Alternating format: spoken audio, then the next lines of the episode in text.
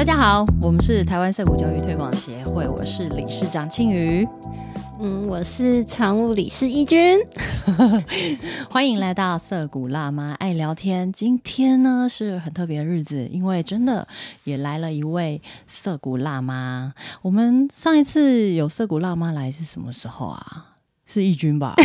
哎，是，哎，是我，没错。对，上次是义军来录，然后这么久之后哈，我们今天终于邀请到，呃，我们台湾色谷教育推广协会的监事杰纯，Hello，Hello，Oh my God，我是杰纯，第一次来，第一次来，现在是慢慢调整我现在的状态，要跟大家融入在一起。哎，杰纯为什么会变成我们色谷协会的监事啊？是被我拉进来，对，因为庆宇理事长的关系，所以就挺他。因为从认识你到现在已经几年了，二十五年了，二十三年了，超过。是我跟杰纯高中的时候就认识了，然后我们就一起长大，长长长长到现在。然后我要请那个杰纯先自我介绍一下，就是现在杰纯是在做什么？工作？目前我就是做，嗯，我们现在的名称，我从二零一六年开始进入陪产、孕产的孕产相关的，对，然后嗯，然后到现在的话，就是有我们现在的的中心应该是就是盖亚导乐整合服务，所以就是跟陪产、孕产相关。嗯，基本上就是陪伴妈妈，以妈妈为主，然后呢，整个家庭迎接这个新生命，然后，嗯，从孕期出生到产后，对我算是你第一个陪的妈妈吧？对，那时候我还在实习，然后我就从家里，对对对，我算是对，因为我是二零一五年的时候生小孩，那那个时候杰纯还在实习，我记得好清楚哦，就是。其实是因为生产这件事情啊，真的是需要一个很有力、很有力量的一个团队来支持。那那个时候，力量的骨盆也需要。对。那那个时候呢，因为我自己有一个愿望，就是我想要自然产，然后我不想要太多的。医疗介入，我希望靠自己的力量，还有跟孩子合作，一起把这件事情完成。所以 那个时候就有有这样子的一个目标。后来，嗯，但是我的我的队友，也就是我先生啊，他对这个事情真的是一窍不通哎，所以我就想，太可怕了，这样不行。我我一个人，我要怎么样完成这个事情？所以我就。那个时候也很刚好，结存在我在诊所上班，然后正好快要下班的时候，你就跟我说：“哎，你的产程越来越进展越来越快了。”然后我下班就直接过去。可是你那时候在妇产科诊所，对诊所当位教师。嗯，但是那个时候我记得，那感觉就是最当初一开始要做这件事情，然后第一个陪的人又是很好的朋友，所以在我的印象当中。是蛮蛮特别的，重点是，其实你先生那时候 他手足无措，他他从那个带他，因为只能他进去嘛，那时候最后他只能他进去，然后他出来的时候手还在发抖，然后就 就是非常开心，在表达他的那个。我觉得兴奋的感觉，对我们每一个就是参与这个过程人来讲，都是一个非常巨大的冲击。尤其你们那个时候是两个人一起去，就是上车，然后就就开去那个诊所，然后那时候我们三个一起。对我们那个时候，我们的策略就是就是拖到最后一刻。对，有杰纯陪我，然后我们拖到最后一刻才去诊所。那我是在家附近的诊所生产嘛？那呃，总之我是很顺利的达成了我的愿望了，然后杰纯也开始了这个陪产员之路。嗯，对，嗯。那后来一直到嗯，就是我成立涩谷协会啊，那杰杰纯都他都一直都在，只要是这个我重大生命历程的时候啊，我都是拉着他陪我，所以说。嗯，怎么讲呢？想哭了吗？就是感觉想哭有点想哭。我觉得好像呃，就像就像就是我生命中一个灵魂双胞胎一样，对，结春对我来说是这样子的一个存在。然后很多事情呢，就是有他我才能够完成。那所以今天才会邀请杰纯来到我们节目上面吧？不，那其实呢，我们刚刚聊一聊才发现，我们三个人都是同一个高中，对，根本就是 对，就是我们闻名遐迩的中山女中啊，对，中山女高，中山女高学姐学姐，我一直以为，我一直以为那个义军是之前上节目有提到过那个威格中学毕业的。但是没想到也是中山女中的校友耶。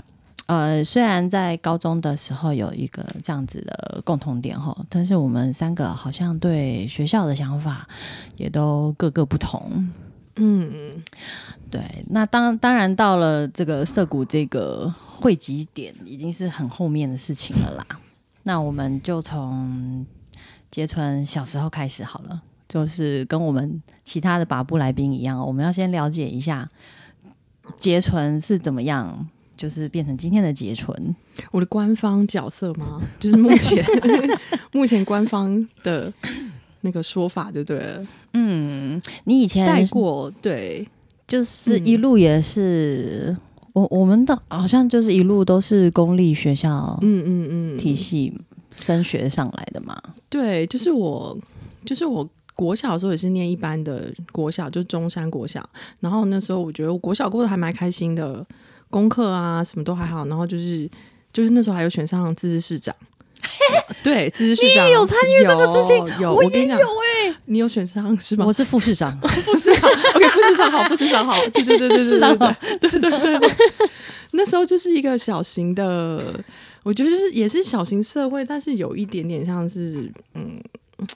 在一点大人的那种戏戏码的感觉啦，对，就是也，然后那个时候是想让小朋友体验选举这件事吧，嗯嗯嗯，但是中间其实包括写证件啊，然后中间什么背带啊什么，其实都是很多很多家长在做他们想做的事情，但是套在孩子身上，但我也玩的蛮开心的，反正就是受众人瞩目啊这样子。哎，我不记得。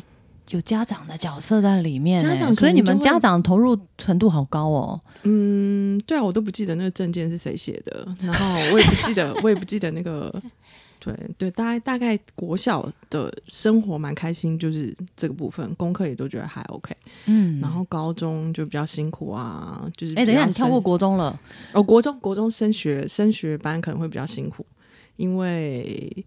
因为就是那个时候有分好班坏班吗？对啊，就是可能到时候那个时候就跟亲戚，反正就转到特别跑去要要说国中吗？不用吧，就不用特别讲很国中，就是什么明星国中啊那种哦，对，然后去念，然后就会比较重视那个考试成绩啊，对，加入了这个精英班的行列，也没有到精英，但是就是升学压力比较大，对。然后我觉得那个那个时刻是比较惨淡的时候。我看那时候照片就很瘦啊，然后可能同学之间的关系有很多竞争啦，然后老师喜欢特别喜欢功课好的学生啊，或者是什么之类。你要说老师特别喜欢打人，老师也喜欢没有？我们老师喜欢 你那时候有被打吗？你们那时候老师会打人吗？不会不会不会，因为可能是女生班吧。女生班，你们是男女分班？男女分班，哎，对，那时候男女分班。然后那个时候，我记得国中的时候就开始有所谓的那叫做什么推荐真试了。那个时候开始在试办试办，嗯。然后我那个时候就有试，忘记推荐还是什么，就是试上试试看可不可以考上中山女中，没上。但是我后来还是考上。对，为什么是中山女中啊？为什么？因为想遇见你啊！我怎么知道？我怎么知道啊？现在告白了吗？吓我一跳！还有你放闪，对啊。那时候就是因为成绩正好可以到，大概应该是可以到中山或景美啦，大概就是这样子。对。然后我记得我妈那时候不知道为什么讲一句，我说啊，我真的我觉得分数考不上，就我妈居然讲一句你死定了。我不知道我妈那时候为什么这样，为什么要这样吓你？对她可能就觉得花很多时间带我去补习啦。国中的时候，但国中我觉得都还好，就是我觉得补习或者是什么，然后我喜欢的老师，然后也不是我妈逼我，通常可能就是我自己想去，所以这个补习的过程我都觉得还可以接受。嗯嗯，对，主要是人际关系，我觉得比较是那个时候的议题，嗯，跟长痘痘，对。对啊，其实我很多时候记得很多同学啊，他们如果说没有很想，就是呃，没没没有没有很投入课业，没有说啊是考试考得很好，成绩很好的同学啊，他们其实很多人已经情窦初开哎，那个时候青春期大家已经哇，好多人在谈恋爱了，很多很多，对啊。但是我们也会很有啊，很想啊，但是都是会被压抑。男生班跟女生班中间就隔着那个嘛训导处，对，就是你要过去那个班，你要经过这个训导处哦，所以你基本上是不会通过那个奈何桥的，对，中间的。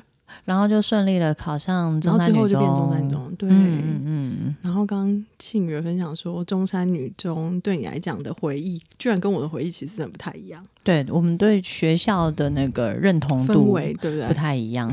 虽然我们两个在中山的时候是很开心，社团活动啊，然后你们是什么社团啊？骑兵，骑兵 一队，很奇怪，耍剑的，就是耍那个一个剑，指挥刀，不是以前残留的残留的那个什么文化，军国主义的遗绪，对对对对，以前没有刀啊，是旗子啊。我们那个时候有刀哎，我们那时候就只有三个人，我们那时候就是很少很少的，就只有那那几个人。我记得在这个角，可能后来有扩大编制。高一的时候啊，有一天啊，然后那个学校就广播说，一六五以上的女生全部都要操场集合。没错没错，就是那个时候。然后然后大家就什么向左转跟向右转，对。然后早上就说你真，中午准。就是在喊口令，喊口令，对对对对，好可怕！但我觉得还蛮还蛮好玩的。但是人数好像本来就一直都不多啊，因为它的编制也只要就是三人五人而已，就是顶多就是两排什么之类的，对不对？就是拿横幅啦，拿中山女中，然后出去。其实那个也是因为乐乐器队出去表演，然后我们是有一点像一个前导的一个，反正就是花瓶啦，要那个阵容要把它做出来啊，要要有一个。要有一个版，对，嗯嗯，所以才会扩大编制，有骑兵啊，然后有指挥刀啊。但其实重点，我觉得重点其实还是乐器队，耶。是是是，没错，当然当然，对我们是附属品，我们是花瓶，对，我们就在那边。但是我们也因为这个机会呢，就是跟着乐器队出去表演的时候，看到各校的一个男生，对啊，好开心啊！你年一也可以看到各校男生。对，理事长在高中的时候，对，非常的那个情窦初开，对。但是我妈也是跟我说，不行，要等到考上大学才可以交男朋友。哦，那那个时候我们就偷交了，那时候高一就有了，真的？你交了？你少来！我想起来了，我想起来了，我什么都告诉你。我想起来了，我想起来了，对不起哦，那个因为 刚才大病初愈，有点脑雾。嗯嗯嗯。所以有啦，就是大部分就是该做的事情都不是该教、该体验的，对，体验到。哦天啊，对，然后。然后我刚刚说，我觉得跟你不一样的地方，我现在想分享，是因为到了高二、高三，不是最后就是又要开始升大学，又开始到这个循环的时候，但我那个时候功课一直都是很不好，因为从国中轮了一轮之后，再上高中，其实已经筛选过了，所以我就会变成变成从原本在班上的中上，到了高中中上女工就变成后面了。永远都在后头，很难到前面啊！因为就是大家一大堆都好会念书考试，因为你已经筛选过一轮了啊。对，然后，然后我正好那个时候遇到一个很好的老师，然后他就让我，我那时候一样申请入学，我那时候还蛮有自知之明的，就选哲学系。然后选了哲学系之后，我记得老师那个时候就写了一个推荐函，但我不知道为什么三号，我就是把它打开看了。我应该不能看，但是啊，推荐函为什么不能看？嗯，他可能不希望你篡改或什么，他就是封口的啦，就是封口起来给给那边的教授。但最后可能我没有去那个高中、那个大学，所以我就看。然后老师就写了一句话哦，他就写说，那个时候我的名字是这个体制底下的牺牲品。然后，所以他很希望哲学系的教授能够知道这个学生不会因为这个学业成绩。对，所以我觉得那个时候，第一个是我的选择是 OK，然后再加上这个老师，其实就知道有这样子的现象啊。其实是因为那个申请入学也算是一个多元入学的管道，对，没错。所以其实我是非常适合那样子入学的学生。像我数学什么都是都很不好，而且我记得我那时候大学我教出来的东西其实就是写诗，哎，我那时候就是把我大学高中时候写的诗。然后都交上去，当做我里面的作品集。对，然后正好那个教授是什么台大诗社的吧？以前，然后就，所以那一个过程，我就觉得我的高中其实那一段过程还蛮是一个转折哎。然后那个时候我一申请入学之后，其他的很多同学都还要继续经历那个联考啊，对，然后我就我就去打工了，我就去隔壁的餐厅打工了。哦。嗯，那个时候就是高三了嘛，对，就是大概三四月成绩就出来了，嗯，然后到五六月中间，我就申请上，对，我就申请上了。的哲学，对对对，然后我就去打去那边打工，然后就整个是整个跟大家的那个脱轨了，对，然后老师导师那时候真的觉得超替我开心，因为我一定会死在联考联考的炮灰里面，对，所以那个时刻我会觉得刚好是适合我。然后，但但为什么会是哲学呢？因为其他科系的话很难上啊。哦，就是有分析那个分数大概可能到哪里，而且哲学系的老师可能就是特别喜欢这种，嗯嗯，比较不同的嗯想法的学生。这个是高中的你你说的那一位恩师给你的建议吗？不是不是，那个时候我就选了，就是选了东吴哲学，台北的是哪几个都我就。专攻哲学系，哦可能那个时候我也想念哲学啦。我觉得全部里面我最想的、最有兴趣，大概就是哲学系。嗯嗯嗯，对啊，我觉得呃，听起来应该也会跟你自己的兴趣有关。对对，因为最了解你的人还是你自己啊。那个恩师他就是老师，就是了解我，然后帮我写一个。对啊，嗯嗯嗯，原来如此哦，所以你是呃。从联考的魔掌中逃脱了耶！没错，我觉得还算蛮幸运的那个时刻。其实到一直到那个就是要面对升学压力，要考联考的那个时候，我跟杰纯就就那个时候联系就非常低了，因为我我就是在准备联考的对对。然后因为我那个时候我在的班级呀，其实我觉得是我我不知道为什么。好像这就是成绩好的，然后然后安学校给这个班级安排的老师也是好像所谓比较会教的那种名师什么的，嗯，对，所以那个时候整个班上的那种氛围会有点很激烈耶。对，我我们是出来，对，我们是高三的时候会。就是在晚自习之前哦，大家吃饱饭还是怎么样，然后就会从教室的窗口对着外面大喊说：“我要考上什么什么大学，什么什么系。”就是做一个很强烈的宣誓，就给自己打气，然后嗯。就是要有那个气势，这样子，然后再去念书。所以，所以整个校园就你们班最吵嘛，就在那边喊，都是 因为我们班是合唱班，我们他们是合唱班，我们班从高二就开始吵，就是在练唱，然后一直到高三念回音念书，对，然后也是要要这样精神喊话，反正就是一个也是很奇怪的班级啦。那那个时候我们就跟。就就跟杰纯还有这个社团其他那个骑兵队的这些好朋友，就大家就各奔东西了。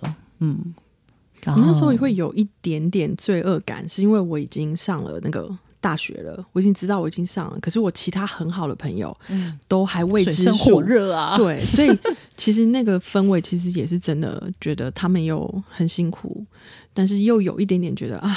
就是你又申请上了你你想要学校，然后对，我觉得那那那时那个时候的，你现在讲起来，我真的觉得蛮蛮印象深刻的。对，但但其实这个这个想起来，我觉得真的有一个很吊诡的地方，就变成是说，你学业考试就是不擅长考试，学业成绩在考试方面比较弱的人，他反而有机会可以走自己真正有兴趣的路，哎，而不是说像我们就要还是靠原就是要去考那个东西，对啊，然后考完以后我拿到了那个分数，我才来想。嗯嗯嗯，我要去哪边？然后绝大多数人，他都是能他的分数能够填越前面越排名越前面的学校，也不要管他是什么科他不管科系，先填再说。没错，到时候再。对对对，我们那个时候是这样子，那个时代就是练面临联考跟新的制度改革时代，所以其实是蛮青黄不接的时代。所以我一直觉得我们那个年代一直都是联考的末代。末代班，所以我们，而且这样听起来，其实你也很幸运呢。国中没有被打呀。我们那个时候啊，我们在明星学校、明星国中啊，就老师都还是会打人呢。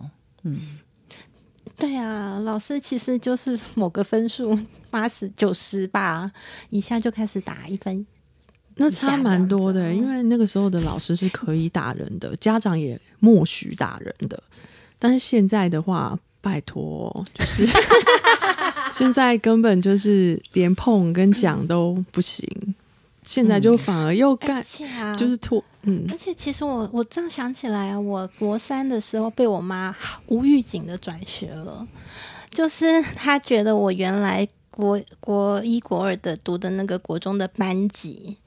呃，不认真念书，同学们，所以他觉得我就没有不会认真念书。所以发生了什么事让他觉得大家不认真？应该有特定的事件，就成绩差哦，校排名什么的 就差，嗯，所以他就觉得他就。无预警的就把我我其实他没跟我商量什么，他就直接说我找到了一个一个国中，然后那国中的里面有一个班是老师呃小孩班，就是 刚好那那里学校有几个小孩就是同一个年，这样把它聚集在一个那种嗯算是 A B 组嘛。以前我那个时候还有 A B 组，然后他就有一个 A 组班这样，他他就把我转进去了。你妈妈的资讯好灵通哦，她孟母三迁，他就是直接。然后那时候我们的班导啊，其实他我不知道他是不是不呃不也不是很清楚认识我，所以他可能觉得国三生转学生是一个麻烦，就是就是感觉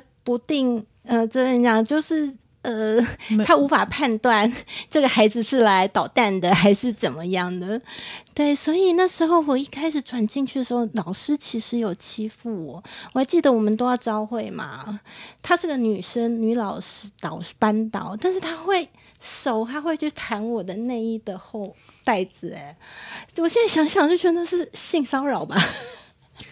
嗯，好奇怪的那个。对，但是对，然后一直到了第一次段考之后啊，因为我本来成绩就还不错，他就一百八十度的大转变，真是现实。哼哼哦，所以他就发现，嗯，这个人对我的业绩有帮助，我对他好一点好了。哎，说真的，我们那个时候都是这样子，对对，考得上就所谓前三志愿的。我的我的意思说，对于这些老师们来讲，他们他们会有拿到什么好处吗？我意思说，考考上前三志愿的学生越多，他们会有好处什么？会加薪吗？我记得我那时候真的很好奇，国呃高二的时候，国中国文国文就是一直都考得很烂，然后班老师就一直很气我，就是会说哦，你每次都拉低全班的平均成绩，然后这样子就会影响我在整个。就是好像对，就是好像你教的不好，所以我我有印象，那个时候是有老师也是会被影响的之类的吧？对啊，所以我觉得那个时候其实学生要承担好多好多的压力哦，就家长家长的面子，然后老师的业绩，然后同学比较有就是成绩好的同学，成绩不好的同学，然后大家会分不同边之类的。嗯，对啊，嗯嗯。所以，所以，其所以，其实我们看起来啊，虽然那个恩师形容杰纯是体制这个整个体制的牺牲者哈，但是我觉得我那时候其实受益者哎，其实这样反反方面想，对啊，遇到贵人啦。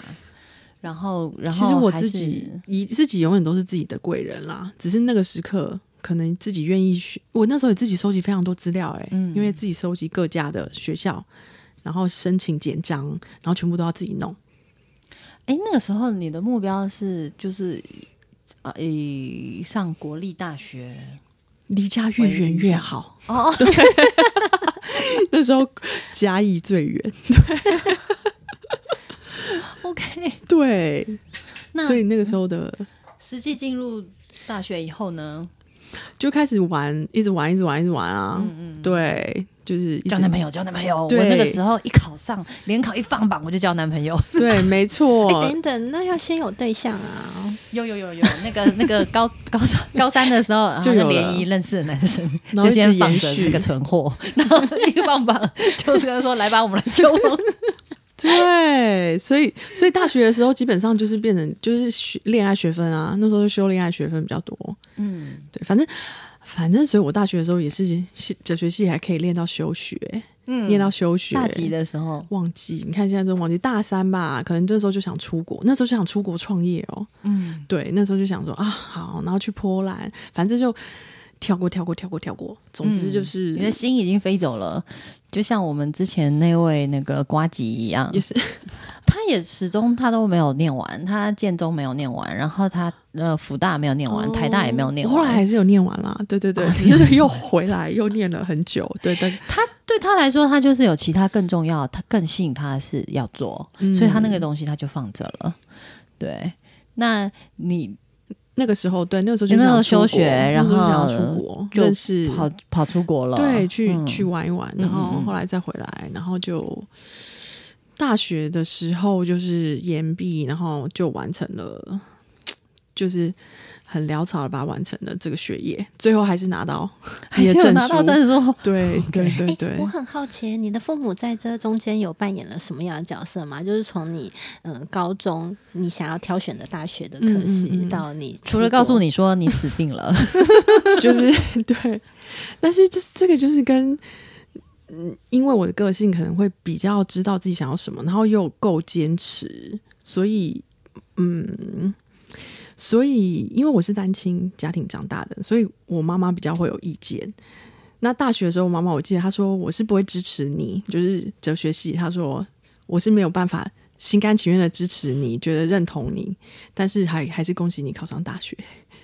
对，但意思就是说他没有要，他没有支持付学费，没有没有，他没有，他还是有付，他没有支持我念哲学系。哦，因为他觉得哲学情感上对，但是他还是说干得好，对，但是他还是恭喜我，还是上了一个国立大学了，对，然后对，所以我们跟我妈的情节就是比较另外一回事情了啦，对对对，但他还是有在那个经济上面支持你把这件事情做完啦，对他没有就是把我的经济抽掉，然后来惩罚我，没有，对。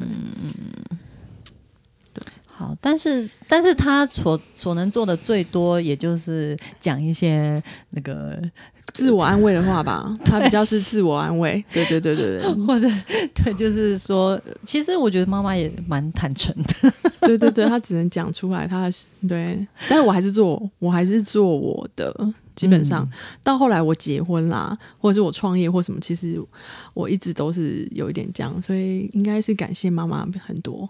我觉得妈妈给你其实蛮大的空间嘞，她没有 刻刻意的去阻挠，她没有使出杀手锏，对对对，她没有，就都不理我啊，关家门锁门啊之类的，换钥匙就是完全对耶。我觉得可能，我觉得或许或许，其实我是活出了我妈妈的另外一面，她没有办法成为的那个自己，所以她其实是很矛盾的，在支持我，但是她又冲突，她应该。应该要矫正我，他永远都在说，就是啊，我当初我当初应该好好教你的，我当初应该好好教你的。但是其实他在另外一方面，我觉得他他看我这样过日子，其实他也蛮过瘾的吧？或许 就是会觉得啊，对，活出自己了。嗯，所以他他有尝试着想要关注你，但是关不住。没错，嗯，对对，没错。那。后来大学之后，你就继续嗯，探索了。对，可能试着创业啦，嗯然后试着创业，然后之后一直到二五二六二七，然后就哎，你是你是因为因为杰纯有两个小孩哈，两个都是在水中生产，对对对对对对，所以我也是算是是在这经历这两次生产经验之后，才开始接触孕产方面的嗯，这个领域嘛？对对，当然当然，因为之前的话是没有机会接触，而且这个跟你之以之前所学的都完全不一样哎、做中学啊，嗯 我这就是 边当妈妈边学习，嗯对，所以我嗯。你接触了水中生产之后，就对这这样子的方式非常的有兴趣嘛？对，因为我应该说，我一开始就很喜欢外国的文化，所以其实水中生产是来自于国外的资讯比较多，然后。然后接触水中生产之后，就发现我的生产过程很顺利，然后哺乳的过程也很顺利。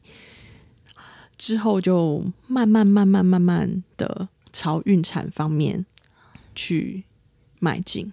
对，因为那时候我就觉得我会的就是只会生小孩跟喂奶啊，我就觉得 哎、这两件事情是很大很大件事哎、而且它其实牵涉到的层面非常广泛，它不不仅仅是身体，然后也有心灵，它其实是身心灵的一个整合的过程哎、是啊是啊，嗯，所以我就是自己，我就是可能天生就是会生的人，会是比较幸运会生人，所以我就可以带领别人 我记得你那个时候跟我说什么脚一跨过去就怀孕了，脚一跨过去，我哪有？我 我不想要，我不想要跨一次而已，可以可以吗？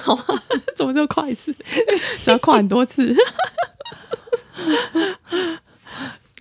总之就是对，总之就是，所以嗯，孕产这方面感觉就是我的天赋啦。后来我就发现，哎、其实这是我自己觉得蛮容易的事情。关于杰纯本人的教育历程呢，我们聊的已经差不多了。其实听起来就是求学历程还蛮顺利的啊。虽然老师说他是 体制的牺牲者，但是我听起来，哎，那个大家被打的时候没有被打到，然后。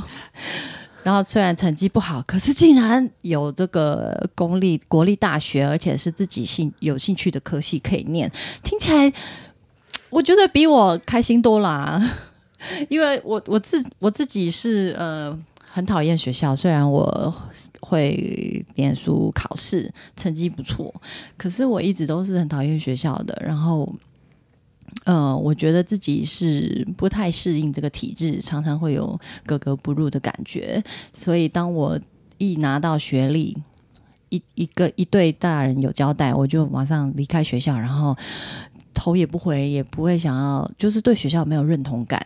但是杰纯听起来，就是好像比我的这个经验要正面快乐很多、哎，嗯，可是其实我国高一高二的时候也是深受那个啊成绩所苦啊，就是我都会觉得你们考试的成绩都很好，然后看起来你们才是很很适应的人，可是现在听起来才知道，其实你是外表上面其实是好像是适应的，对，因为里面永远考的分数都考不到。前几名啊，永远啊，基基本上就放弃，然后就把重心摆在跳高、跳远、社团活动，然后团康，对，男生。然后社团，对，然后最后终于哎搞了一个机会，正好有申请入学，对，所以我觉得我也是试着在那个环境里面找到一个生存之道，嗯。对，所以也没有特别说特别开心那个状态，嗯，对，好，那讲到这个，哦，我们刚刚也听到杰纯的两个孩子都是水中生产来到这个世界，然后呢，也得到了很充分的这个爱，还有安全感，出生的时候，对，嗯，是一个嗯。美好的出生的经验。那但是妈妈的角度来来讲的话是很辛苦啦，因为要准备的事情非常多，应该是就是伴侣其实不是适合的帮手或是什么，但这是另外的话题。我只是说，嗯，最后我还是单亲妈妈，然后带小孩长大的过程，其实他们也很早。刚刚我聊到，其实他们也很早就送到幼稚园了。嗯嗯，对，就是可能两岁多幼幼班，然后姐姐也是，就是我很依赖这个体制，在帮助我成为妈妈的过程，对当中。然后，但是我觉得我做的比较，嗯，我自己看起来回头一路上看起来做的比较好的部分是，我是善用这个体制，嗯，对，但是我没有就是顺着这个体制的要求而去，也要求我的小孩。比如说功课啦，b p m 呀，幼幼稚园的时候就要念 b m 啊，什么什么什么。因为有一段时间我的女儿是念公立的幼稚园，所以公立幼稚园其实是不能够叫 b m 或者是听就是写背那那之类的。然后因为我两个小孩其实个性不一样，所以一个其实是比较有创意的、比较艺术家的女儿念舞蹈班的，她比较不适合嗯一般的那种。教育，他很小的时候，你就已经发现他在艺术，还有就是体表演，对对对对对，他就他就比较适合。然后我的儿子就比较适合在团体里面，然后同才里面，然后他他希望跟大家一样，然后他希望得到那个大家的认同，所以他在体制里面适应的其实还不错，在比较小的时候，人际关系上面，嗯，对他蛮喜欢，嗯。对他蛮喜欢，老师也喜欢他，然后表现出有能力的感觉，所以是可以很能融入团体生活的孩子啊。直到小三的时候比较不行。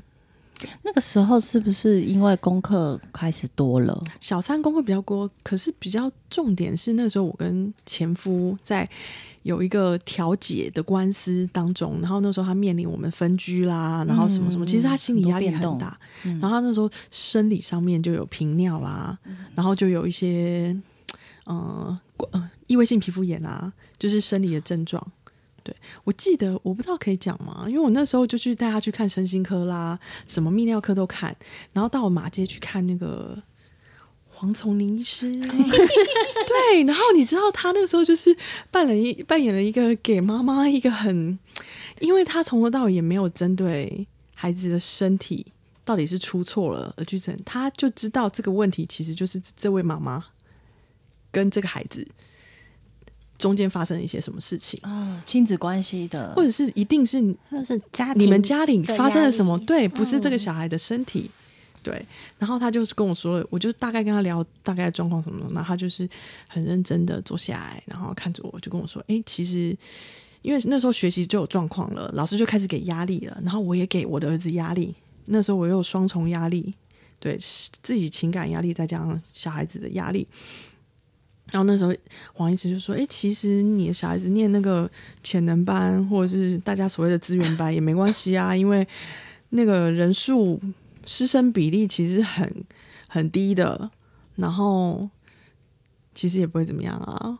然后我那时候就放下心房，因为那时候老师一直在说我的孩子有学习的问题，学习的问题。然后我们那时候都为了他，为了他背到背书背到半夜十二点。然后那时候我也不知道我是在干嘛，那时候就是觉得。”我我就是要把这件事情做好，然后那那个时刻放下，孩子有那个警讯出现之后，我放下了之后，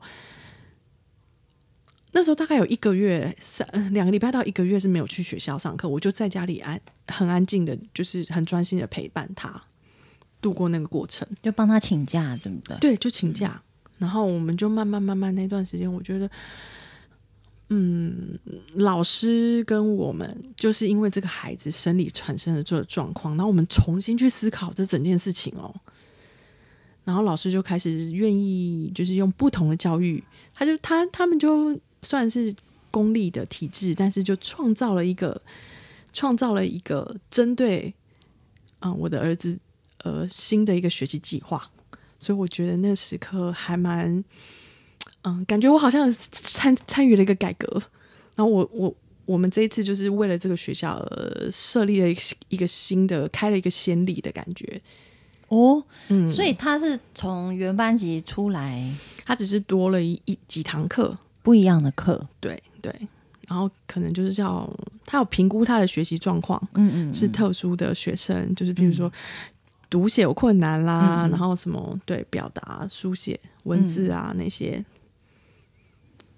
那有其他的小朋友跟他一起吗？在那个有潜能班，可能就是以前我们那种特教生啦，就是可能有的是真的是比较严重一点的学习困难的，但是我觉得，我觉得我儿子那时候的状况，就是因为我完全都没有在那个要求他们的那个成绩，嗯对，然后学校老师还是其实他会盖一个盖章，说九十分以上几位，八十分几位，七十分几位，然后我那时候很早就跟老师说，老师我们不需要这个。就是这个资讯，对对对，老师就是知道说哦，OK OK，好，不用对。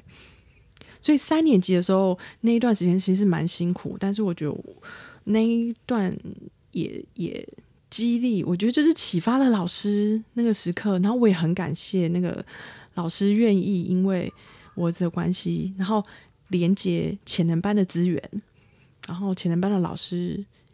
譬如说，简单来讲就好了。一一般的考试就是要用手写嘛，就是要用笔，然后书写写答案，然后时间内。可是因为我儿子很喜欢写字，写的很漂亮，所以他就是写的很慢，写的很慢，然后又左右边会颠倒或什么记忆力不好。因为我回家根本就没有在看那个啊，根本就没有在看功课的啊。嗯，所以老师就发发展了另外的方法，可以用电脑打字来教功课，或者是用念的。哎、所以我这样听起来啊，如果小朋友的学业表现要好，其实家长要出很多力耶。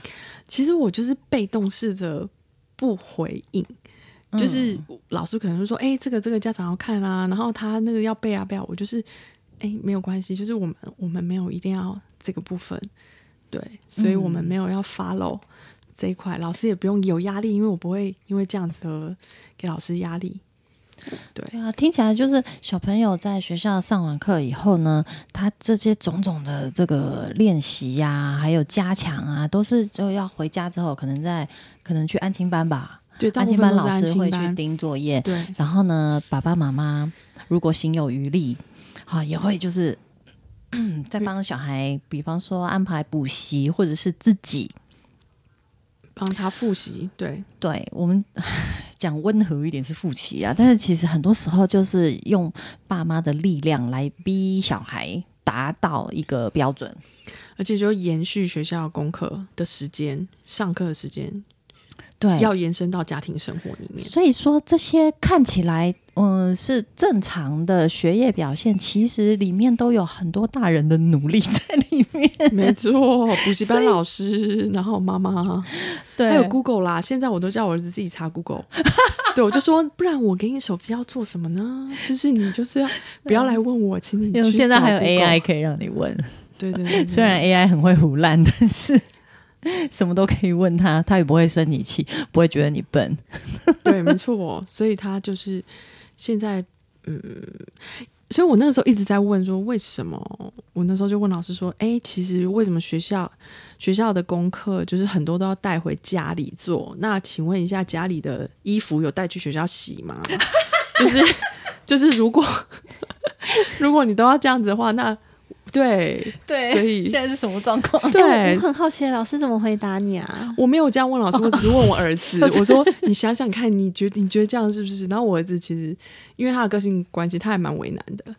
那我发现我这样子的方式哦，就是我没有帮他写功课，我就是我这部分做的蛮坚持的，我从来没有一次帮，很难不帮，但是大部分基基本上是没有帮他写你就是只是联络簿上签名这样子。而且很久才签一次。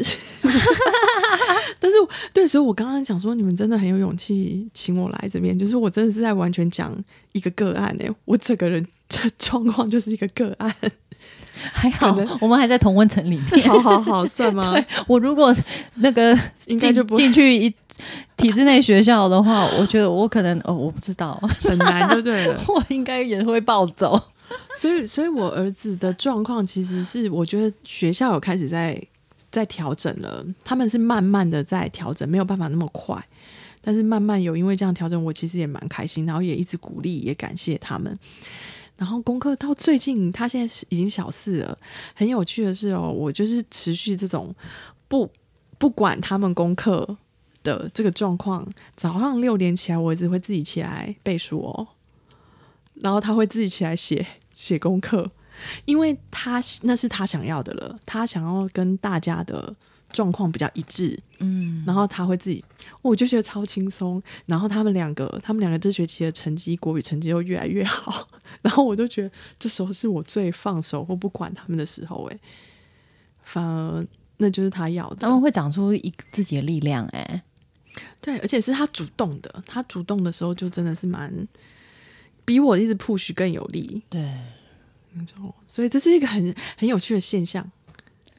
是啊，我其实常常也觉得说，我们看周周遭的爸爸妈妈，就是做爸妈真的是要好用力，大家好努力的一件事情哎。然后，如果你也有哪一个部分没有照照着就是整个系统的规则，然后或者是你有自己的想法意见的时候，承受的压力是非常大的耶。那个时候，那个时候，但因为我的个性的关系，就是那些规定，你有黑掉吗？我是说，在家长群组里面，黑啊，黑啊，老 老师老师都不都是都不太想要，对啊，都觉得哎，跟这个跟这个家长应该也没什么好沟通的，对啊，然后对啊，我也不在乎那些那些他跟我讲的，其实我都不买单，对啊，对啊，我对你刚刚讲的是。我会想要分享的是我女儿进入青春期，嗯，然后又在体制内，然后又进入青春期。我想要分享的是，我越快，我越快认错，越快承认我不是一个很完美的妈妈。然后青春期的少女，她的青春叛逆期就越短，因为。因为他们其实超聪明，他讲的每一句话其实都是事实，嗯，然后我完全没有办法跟他顶嘴或者是什么。我越快的承认，我就是一个人，而不是一个完美的妈妈。妈妈对，因为他都知道你不完美，他都看他宁愿你就是承认诚实真正的你自己。他他希望你诚实。我觉得小孩就是一个很清楚、很明亮的镜子镜子。对，嗯。所以你说真正我的教育理念是什么？我觉得我到目前为止，对，你看我来之前，昨天还有点宿醉，对吧？今天来有点宿醉，刚刚还有还在喝啤酒，就是史上第二位就是来来这边喝啤酒的来宾。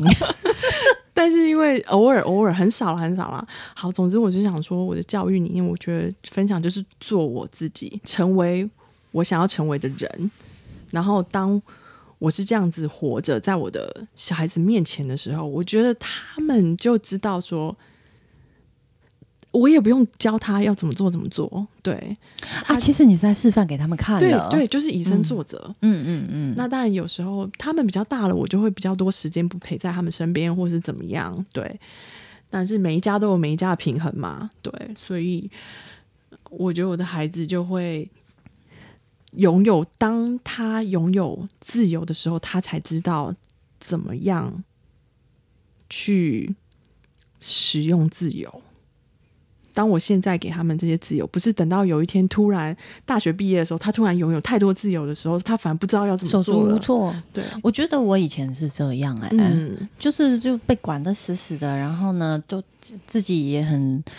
也不是说很享受当一个乖小孩啦，其实也不享受，但是就是那阵子可能被洗脑洗的很彻底啊，所以就是觉得，嗯，自己是在一个优等生的粉红泡泡里面哦。然后后来一离开那个情境以后啊，哎，我真的不知道自己想干嘛哎。嗯，因为你被 shape shape 太久了，你被定型太久了，然后那个空虚感就忽然间排山倒海的来，很可怕哎。可是我觉得现在的小孩啊，就是父母都比较愿意给出较大的发展的空间，就是发展自我的空间，所以他们比较会可以有机会有时间去探索自己，他们喜欢什么，他们要什么，这是我们小时候其实成长的过程中很难得到的一个空间，都被告知要做什么做什么做什么，对，这也是国内外教养的差别，因为我很多国外的朋友在台湾的话，我就发现。光是只是在处理一件事情上面，我觉得他们主动去解决问题的能力比我们华人强。就华人，他们主动性比较强，对，他就想说，哦，那我就是这样这样这样这样，然后 brainstorm 就是就是想想看，那我们可以怎么样做，怎么样做，怎么样做。但是，但他们是主动的，然后我们的文化是比较被动的，对，所以有时候我们会常常在等人家来告诉我们，就该怎么做这样子。对，然后这个是需要练习的啦。是啊，对，所以我觉得，嗯，我。在跟孩子相处的过程当中，很多都是学习怎么做自己，然后也鼓励他们，然后发现他们学的比我们更快。就是嗯，所以对杰纯来说，嗯，教育是什么？就是以身作则。OK，就是成为我想要成为的那个自己，不一定是那个爸妈哦。嗯。对，因为我想要跟他当朋友啊，我不一定要当他的妈妈那种角色，上对下的。听起来就是你自己决定你要怎么活，你要成为怎么样的人，然后这个事情你就是尽情去做。那孩子看到你，对，嗯，他知道其实你在就是尽情的活出自己的时候，他们就会知道说，呃，他。那如果是他自己的话，他知道自己会有那个自由跟空间，有点也有点被迫啦。就比如说我不常在家的时候啦，礼拜天、礼拜六都不整，都整天都不在啦，他就开始自己安排要去谁谁谁哪个同学家。然后因为妈妈也不帮他安排，妈妈比他还忙，对，所以我们也有一定有优缺点啦。太过自由的时候，他其实也想要有那种，也想要被有一点连结感。他也不想要那么放飞，对，他也想要有一个归属感，嗯，对，那这就是我们的功课啊，就每一家都有不一样的功课。比方说，如果周围的人都觉得，哦，我要考考到好的成绩，然后我要表现很好，然后我要去上好的高中、好的大学，就是比较升学主义的这样子的一个制式的想法的话。那但不是每一个人都适合，对的话，那他们在这样子的一个氛围里面，他们他们是怎么看这件事情啊？你说其他家长、其他学生吗？还是没有？我说你们家小孩有，像我女儿现在就面对她要，她国二要搞国国三了，然后她想要考北医大。嗯，那其实台湾的那个艺术教育真的是很扭曲，就是很辛苦，因为他又要兼顾这个跟那个，全部都要顾，所以他就开始自己跟我要求说：“妈妈，我想要请家教，我想要请英文家教，再不请就来不及了。”因为我完全都没有在帮他们请家教或请什么的。嗯，所以他因为他自己想上北医大，所以他就发现他的呃英文成绩要够，要补强学科的能力。对，所以其实我完全是反向操作。就是他们完全变成他要发现自己需要什么，然后他主动跟我要的时候，对，那就是他想要的啊，这很涩骨啊，对呀呀呀，所以所以我觉得这是这方面，所以可是他做了这个选择之后，因为这不是我的选择，所以他会他要必须为他选择负责。我觉得这也是当年我妈的状态，就是。你自己要念这个这个系所的，不是我帮你选，要财经，要什么医学，所以到时候我不念或没念好，我根本不可能回头跟我妈或怪她，因为这是我自己选的。所以包括我现在创业，都是我自己选择的时候，其实我就要为自己的这个选择负责的时候，我更能够去长出更多的韧性跟力量。对啊，因为自由的。背后其实就是责任啊！对对对对对，完全没有你要为你自己所选择的付出全部的百分之百的责任，因为这不是别人要你做的，这是你自己选择的。所以，其实我觉得，当你拥有了完全的自由，你那个压力其实会更多。对，没错没错。但是这是我要的啊，所以我就我就更能够愿意去承受这个压力，因为我还是得到自由这个部分啊。但孩子的自由比较难啦，因为你不能完全让他。呃，自己去找钱坐车 坐车回家嘛？但有一次真的不小心发生，就不够钱，不够钱，然后他就是要跟阿妈借路边的阿妈，就是借他那个。其实这种事情我也有发生过，我没带钱，然后我就问小孩说：“那你怎么回来的？”对，我说：“你有没有带钱？”然后他他也没带，然后我们那个时候就在路边，只好还好有带手机啦，就是抠经过的朋友有没有？哦，对对对对对对对，就 我们。哎，对我我想到，我有时候会跟我孩子沟通方法就是。嗯，譬如说，我女儿就是还是会有一些任性，她就是要在礼拜六、礼拜天的晚上突然要一块布，而且一定要某一个样子，然后已经那个布饰就是只剩下一点点时间，然后我就超生气，我就是你为什么一定要这么龟毛，一定要那个那个样子呢？然后我就说好，我跟你说，你一样可以坚持你要的东西，但是我一样可以生气，因为你就是给我这么短的时间，所以我们两个互相尊重彼此的需求，看是。我不要压抑，你也不用压抑，好，就这样子。所以我觉得他有被鼓励，还是做自己，然后不要因为害怕别人的情绪而不做自己。但是妈妈也有情绪表达，很自然。你对你是不合理的要求，对我来讲是很对我还是有自己的情绪。嗯嗯嗯。所以我未来我的孩子就是跟我讲话的时候，有时候就是很会讲，但是我有我自己的想法啊，这是我的身体啊，你要尊重我啊。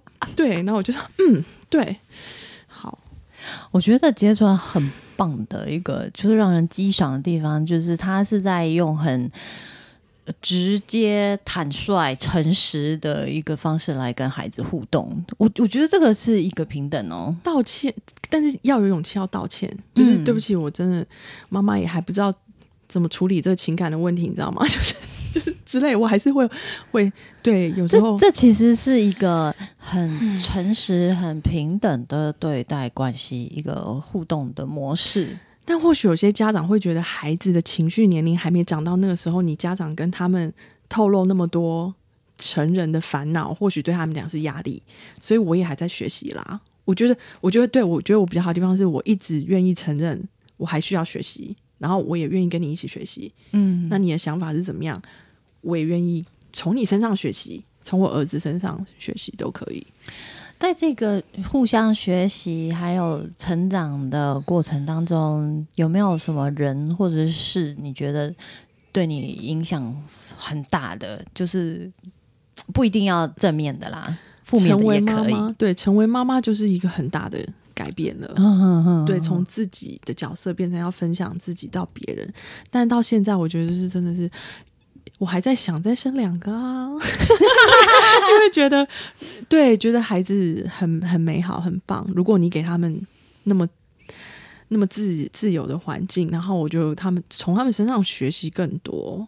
对啊，他们都各自长出了自己的样子，然后而且很有力量哎。然后他对你的爱，对他对你的爱是是完全就是就是真爱啊。对，嗯。而且不见得是妈妈照顾小孩，我觉得很多时候我是被这个小孩照顾了。嗯，对啊，因为他们被带大的方式啊，呃，就像我们之前讲过好几次的，比我们被带大的方式好太多了。那这个这个很大的差别，其实是会赋予他们比我们更有能量，对，更完整，然后那个更有更有力量。包容性，对他们更人性吧？我觉得他们有一种很自然的那种人性，嗯，人性的爱，对，互相支持，坦率，很坦率，对对，很清楚，那个很亲民。我觉得他们的思考，然后爱人的能力，对。但有时候你就是要接受，有时候你的孩子如果在这样子环境底下，他有时候讲话真的是很直接，就像譬如说，就说我弄了一个发型，然后去。国中生就非常敏感，高国青少年很敏感。他说：“妈，你不要弄那个头发，这样这样子去学校，他们就觉得你很前卫，你很奇怪，就是他觉得这样很丢脸。可是过了一段时间，他又说没有，妈，我跟你讲，我同学会觉得你超酷的，因为你就是像妈妈一样的，你跟他讲话的方式都超好。然后他他跟男朋友交往什么什么，我都会，他都很愿意分享。然后你看，像他同学里面就有。”恐慌症的，然后就是已经说要吃药一辈子的，然后也有学姐就是自杀未遂，就是说啊上吊自杀，但是没有绳子没有弄好，就是这样子。所以其实他们他就会看到，哎，我好多同学里面就是有画手上自残，对自残很多的。然后我那时候就会轻轻的问他说，哎，那你觉得 就是有没有什么想要跟我谈啊，或者你觉得有一些压力呀，或什么我没有做好部分，虽然。我也没有办法真的做到很完美，就是这样。但是至少至少我觉得我有在我自己能力范围里面努力，其实就是这么简单，就是就是诚实的做自己就好了。嗯，对，你说这这这个真的听起来很简单，但是哦，做起来好好不容易啊。但是如果你可以做到某个程度的话，或许孩子会很值就得，就可以看到他的可能性，从你身上其实就看到非常值得。性。嗯，对，对，你会我真的真切的体认到，哎呦，我的下一代比我还好。对他们，他们一定可以，就是活得很比较自在一点、自啊。在、快乐，然后真的是过得很充实、有意义的生活。对啊，然后都跟都跟人说：“哎、我妈又喝醉了，什么之类的。”我就说：“没有，没有，妈妈只是偶尔，好不好？” 然后这最后这个问题呢，我们照例也是会问每一位来跟我们把布的来宾哈，就是如果呃你对你现在的人生满意吗？嗯，没有的选，我觉得一直朝向如何让当下是满意的。活在当下这样子。对，这是很蛮烂的答案。对，那如果说可以重来啊，有没有想要什么改变的？没有，因为不能重来，所以 所以就是每一个，我觉得不管是什么版本的人生，就算是重来的版本的人生，还是一定会有好或不好的地方。所以现在这个时刻，我觉得永远都是永远都是下一步是什么，永远都是下一步的选择，我可以做什么。嗯，不要看过去了，不用变。而且过去还是都可以找到可以可以学习的地方啊。嗯，所以现阶段对我来讲，我觉得不管是过去或是怎么样，自己的自己的创伤啦，自己跟小孩子呃呃母职当中觉得自己缺失的部分，其实我觉得在我现在的工作里面都一直在努力修复，或者是让它更好。譬如说，支持一位母亲成为她真正的自己的时候，在生产的时生产的这个过程，其实就是给她的未来一个很好的开始，她跟她的孩子。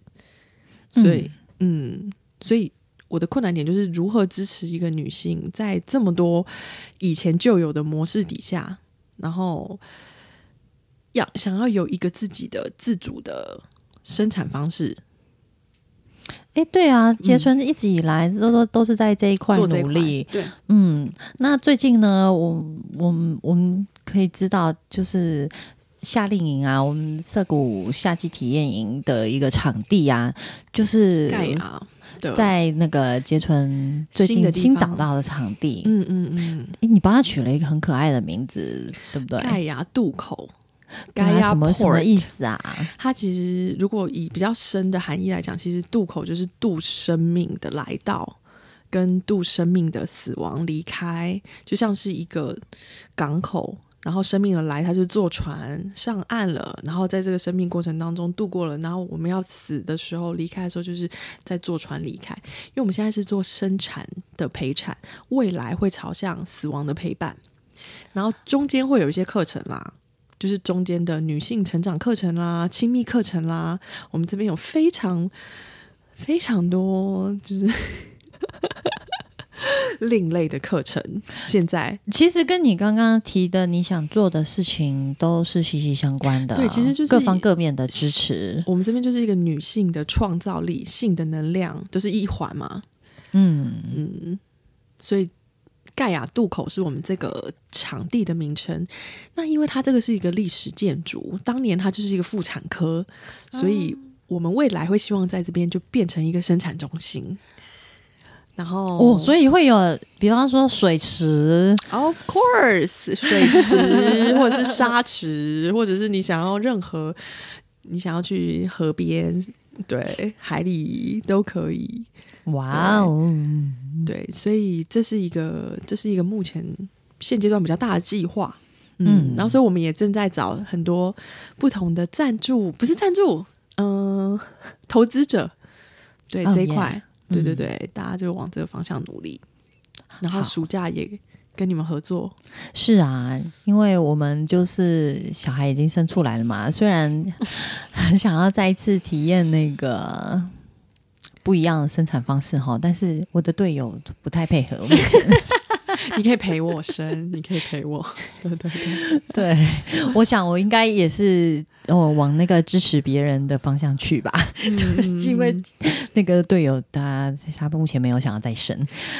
反正呢，我们那个涩谷夏令营啊，在七月有两周的时间会在这个盖亚岛乐的对盖亚渡口这个地点路二段一九九号，嗯。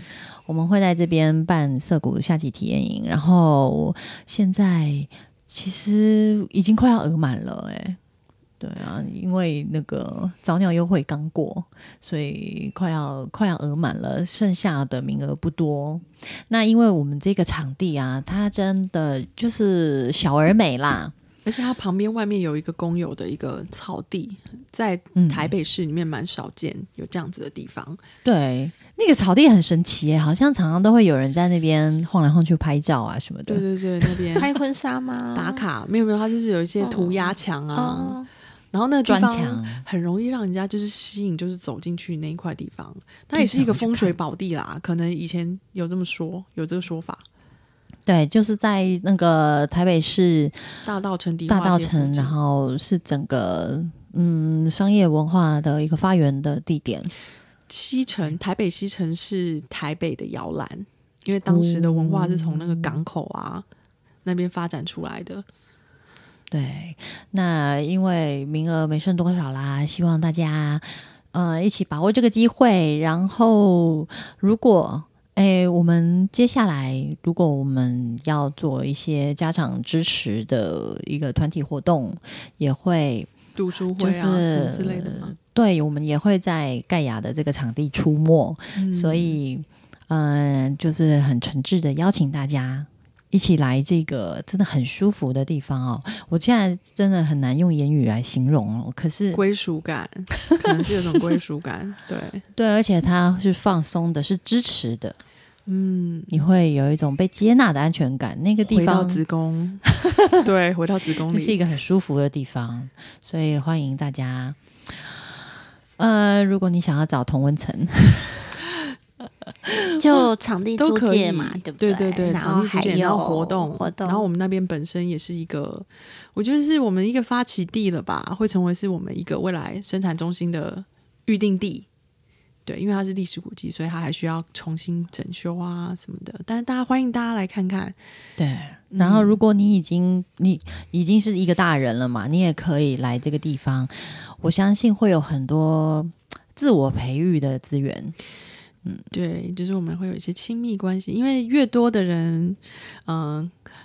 有更好的性生活，就会有越多人想要生产，对，环环相扣，没错没错，所以我们在努力这一块。好哦，今天真的超级高兴，邀请到杰纯，这位也是色谷辣妈来到我们的节目，希望可以就是在夏令营的时候，然后跟大家见到面，在盖亚渡口这个地方，嗯。好，谢谢，谢谢，谢谢。